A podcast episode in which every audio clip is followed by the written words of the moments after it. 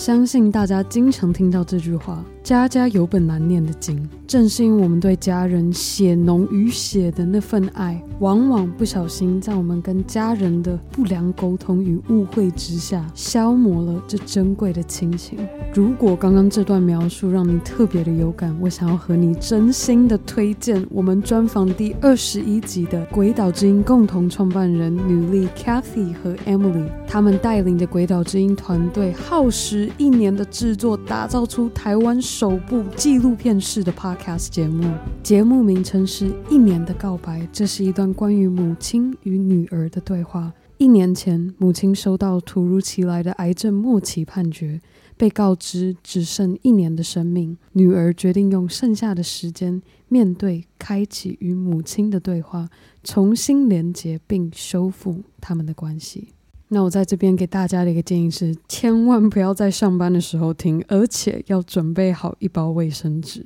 好啦，有兴趣的你赶快到你任何收听 Podcast 的地方搜寻《一年的告白》。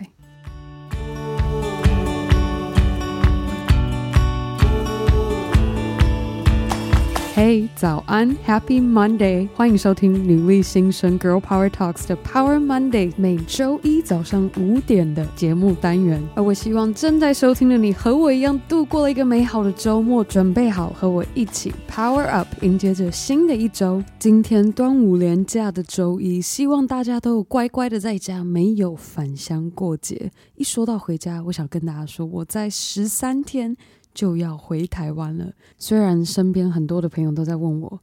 哎，你这个时机点回去不太妙吧？啊，你回去什么事情也不能做，都要关在家里。但家还是家，我还是很想回家，所以非常的期待回到台湾的那一天。那也非常的期待可以再跟大家分享我到时候居家隔离的生活。那今天我想要用 Power Monday。和连假休息的时间，跟大家一起探讨，到底是什么原因，我们总是免不了一拖再拖的去采取行动，去做那些我们心里非常的清楚，现在不做，明天会后悔的事，或是现在需要该做好的事情。我前阵子看了一本书，叫做《The Now Habit》，是一位美国心理学家 Dr. Neil Fiore。做了多年的咨询与辅导他人如何摆脱严重的拖延症，而这些临床经验也帮他研究出了一套系统，写了这一本书的《Now Habit》来帮助更多人摆脱拖延症。那首先最令我敬佩的是，他运用非常浅显易懂、走木板的情境来解释我们心理上选择逃避拖延的复杂因果关系。那么，Dr. Fiore 他所陈述的情境是这样的：第一步，我们是先想象地板上有一块木板，而你需要做的就是走在这一个木板上，从这一头走到另一头。现在的你应该可以很轻松的想象自己走在这个木板上的模样，对吧？那接下来第二步的情境是，我们要走同一块的木板，唯一不同的是这个木板。放在两栋高楼的中间，我们现在要从这一栋高楼的一端走过木板，到达对面高楼的那一端。你现在想象这样的情境，我们需要行动的双脚，其实拥有同样的能力可以去走这个木板。唯一不同的是，第二步这样的情境会让你心理上有非常沉重的压力，因为你心想，只要开始这个行动。无论走的多大步还是多小步，只要一个不小心，我就完蛋了。而你也就因此跟着这个木板干瞪眼，也不知道下一步到底该怎么走。接着第三步是我们和木板干瞪眼好一阵子的时间，动弹不得。但突然发现你所处的这栋高楼开始烧起大火，你身后已经可以感受到那股热气一波一波的从后方缓缓的趋近。这时，你便可以想尽各种办法，都必须要爬过那个木板，到对面那栋没有火灾的高楼。而其实，在第三步所形容的这一个火灾，就可以把它同等比喻成任何待办事项的 deadline。我们需要一个非常紧急、关键时刻的刺激点，来促使我们去想尽办法，直接采取行动。那不知道你听到这有没有听出来？Dr. Fiore 这一个走木板的情境中的这一个木板，就是我们经常不敢采取行动，或是选择拖延去采取行动的任务，或是待办事项。而 Dr. Fiore 想要强调的就是，往往很多时候，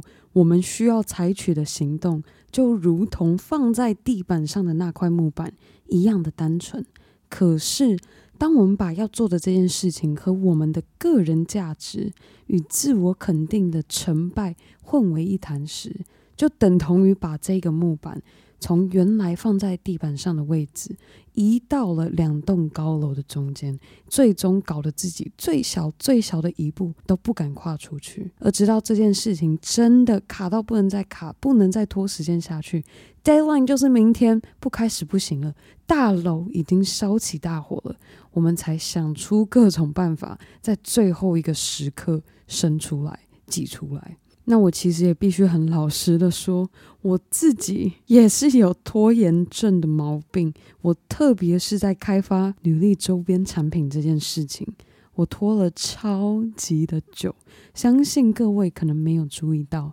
自从女力新生第一款的周边出来，其实已经有将近一年的时间了。但我开始学会有意识的在自己动弹不得的时候，问自己：我是不是把自己的那个木板移到高楼上了，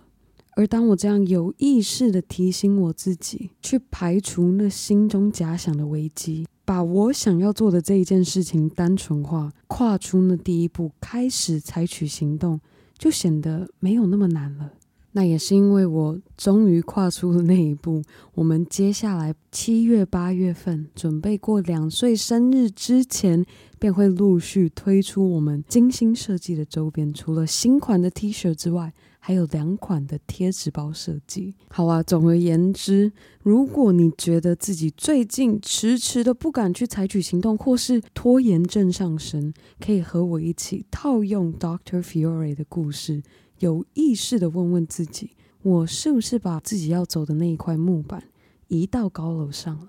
所以这一周分享给大家 Power Up 的方式，就是有意识的提醒自己，去排除假想的危机，把自己定出的目标单纯化，你就会发现，其实你一直都拥有十足的 power 去达成你想要做的事。好了，那在今天节目结束之前，我想要再来分享一则好久没有分享的 Apple Podcast 留言。这则是来自我们台湾的听众，署名是木木安安，标题写道：“And 是我生活中的一道光。”内文写道：“有时候工作上会遇到不顺心，找不到出路的时候，只要听了 And Podcast，心情就会变好。不知道为什么，很多时候 a n 做的主题都刚刚好。”切合我生活上遇到的一些矛盾与困扰，听完让我瞬间找到方向，而且也因为邀约的是不同面向的来宾，更让我了解到世界还有千百万种职业可以做选择。谢谢你出现在我生命中，哦，好开心！我真的每一次分享这些 Apple Podcast 的内容，真的。非常的雀跃，你可能看不到我的表情，但我现在真的非常的感动。那我也想要在这里预祝木木安安，无论你现在接下来下一个方向是什么，都一切顺利。那女力新生的团队会持续的分享女力精神，在你需要的时刻赋予你能量，持续的朝着你的梦想前进。好啦，那最后的最后，还是要再次非常的感谢每周定时收听 Girl Power Talks 女力新生的你。如果你和木木安安一样，一直以来都不断默默的支持着我们，我也非常的期待可以看到你在 Apple Podcast 上帮我们打星和留言，又或是直接在 IG 动态上标注 Girl Power Talks 账号，让我可以认识你，而更好的还可以和你的好姐妹们一起分享女力精神。好啊，那我们这周三你问女力的 Live Podcast 的重播上见喽。Bye.